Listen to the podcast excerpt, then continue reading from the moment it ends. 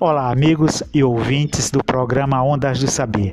Aqui quem lhes fala é Vanderilton Francisco da Silva, sou professor de História da Rede Pública Estadual.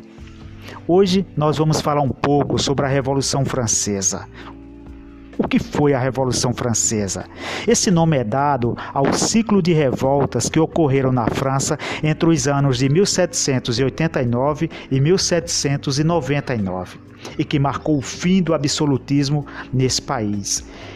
Essas revoltas, além do seu caráter burguês, teve uma grande participação popular e atingiu um alto grau de radicalismo, uma vez que a situação do povo francês era precária em virtude da crise que o país enfrentava. A Revolução Francesa ela foi resultado da forte crise política, econômica e social que a França enfrentou no final do século XVIII. Nessa época, a França era governada por Luís XVI e a sociedade francesa estava dividida em classes sociais conhecidas como Estado. O primeiro Estado era formado pelo clero, o segundo Estado pela nobreza e o terceiro Estado pelo povo, definição genérica que incorpora o restante da sociedade francesa. Quais são os antecedentes dessa crise? A sociedade francesa era marcada por uma desigualdade extrema, uma vez que a nobreza e o clero gozavam de privilégios como a isenção de determinados tributos e o direito de cobrar impostos sobre as terras, principalmente ocupadas pelos camponeses. Essa desigualdade social era a raiz da crise enfrentada pela, pela França no final do século XVIII. A França, ainda em meados deste século, começou a sofrer as consequências de seu atraso econômico em relação às mudanças que estavam acontecendo na Europa em decorrência do avanço do capitalismo. As tentativas de reforma que haviam sido implantadas fracassaram. A nobreza e o clero não aceitavam qualquer medida que resultasse na perda de seus privilégios. Além do atraso econômico, havia também os gastos desnecessários do governo francês, como o envolvimento desnecessário no processo de independência dos Estados Unidos contra a dominação inglesa. A crise econômica fez a nobreza explorar ainda mais o povo, principalmente sobre o aumento dos impostos cobrados dos camponeses. Tributos extremamente pesados, grande parte dos camponeses foram obrigados a ceder uma parcela desta vez maior de sua renda, comprometendo a própria subsistência. O Estado francês, por sua vez, gastava muito mais do que arrecadava cerca de 50% do seu orçamento se destinava apenas para pagamento das dívidas. Neste caso, a inflação crescia rapidamente. Em 1788, as colheitas na França foram extremamente ruins, aumentando o custo de vida tanto no campo como nas cidades. O efeito disso foi que a crise instalada neste momento empurrou as pessoas para a rebelião e para o banditismo. Para contornar este cenário, cenário, os Estados Gerais foram convocados. Os Estados Gerais era uma assembleia surgida na França medieval e que era convocada em momentos de crise. A última vez tinha ocorrido em 1614. Os Estados Gerais eram representados pelos membros eleitos pelos três estados, que elaboravam as leis e as aprovavam. No entanto, como o voto era dado por Estado, a nobreza e o clero sempre se uniam para derrotar o terceiro Estado. Essa situação revoltou os membros do terceiro Estado, que passaram a exigir o voto individual, proposta que foi logo rejeitada. Essa situação motivou a criação de uma Assembleia Nacional Constituinte com o objetivo de criar uma nova Constituição para a França. Sabendo disso, o rei, com medo de perder seus poderes, ordenou o fechamento da Assembleia Constituinte. Frustrados com a decisão do rei, em 14 de julho de 1789, a população parisiense rebelou-se, atacando a Bastilha, uma prisão política e de opositores ao rei. A queda da Bastilha, nome pelo qual ficou conhecida a tomada dessa prisão, marcou o início da Revolução Francesa e espalhou o fervor revolucionário pelo país. A Revolução Francesa nesse sentido, está organizada em três fases. A Assembleia Nacional Constituinte e a Assembleia Legislativa de 1789 a 1792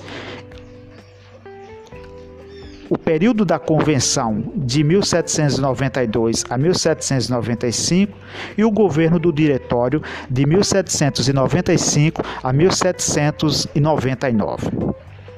Pois bem, a Assembleia Constituinte e a Assembleia Legislativa surge em 4 de agosto de 1789 o processo revolucionário se espalhou pelo país quando foram abolidos os privilégios feudais na França e redigida uma nova Constituição.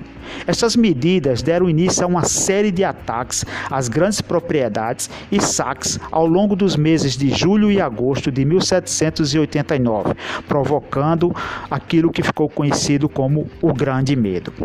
Para conter a população sedenta por mudanças ainda em agosto, foi anunciada a Declaração dos Direitos do Homem e do Cidadão.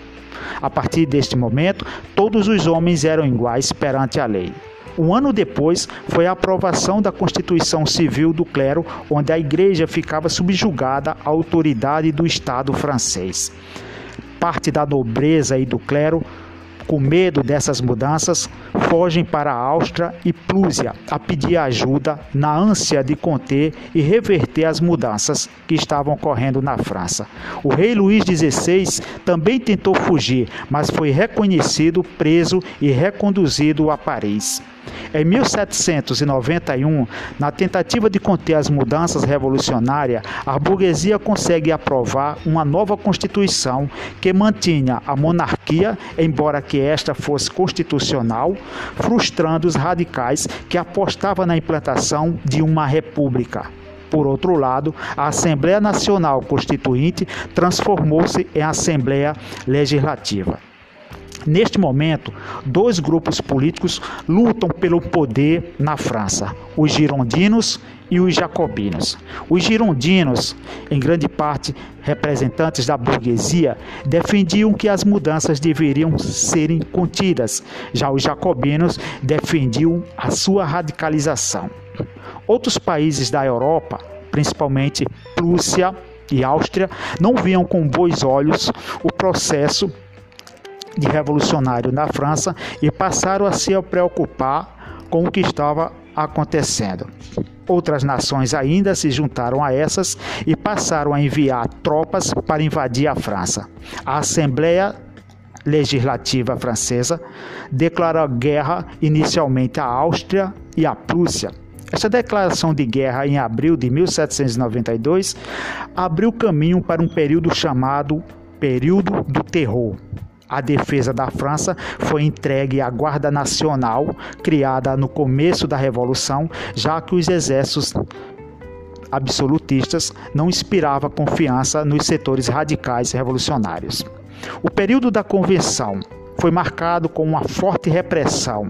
Os jacobinos elegeram várias medidas, entre elas derrubaram a monarquia e instauraram a república. E a Assembleia Legislativa foi substituída pelo governo da Convenção. Um ano depois, em janeiro de 1793, Luís XVI foi executado. Este período que vai de 1792 a 1795, também ficou conhecido como período do terror jacobino, que por sua vez foi liderado por Maximilien Robespierre. Neste momento, os revolucionários radicaram a revolução na tentativa de impor uma ampla agenda reformista no país. A República Jacobina conseguiu estabilizar a situação do país, mas através de leis como a dos suspeitos, passou a perseguir todos aqueles considerados inimigos da revolução. Estes eram julgados e condenados à guilhotina. Estima-se que todos aqueles que foram considerados inimigos da revolução eram sumariamente guilhotinados. Estima-se que nos primeiros 14 meses do governo da convenção, algo em torno de 17 mil pessoas tenham sido executadas. Em fins de 1794, os girondinos se articularam com a burguesia e raram o poder, no que ficou conhecido como Reação Terminodoriana Em 1795, o governo da convenção foi substituído pelo diretório e, em pouco tempo, reverteram as decisões jacobinas. Vários de seus líderes, incluindo Robespierre, foram guilhotinados.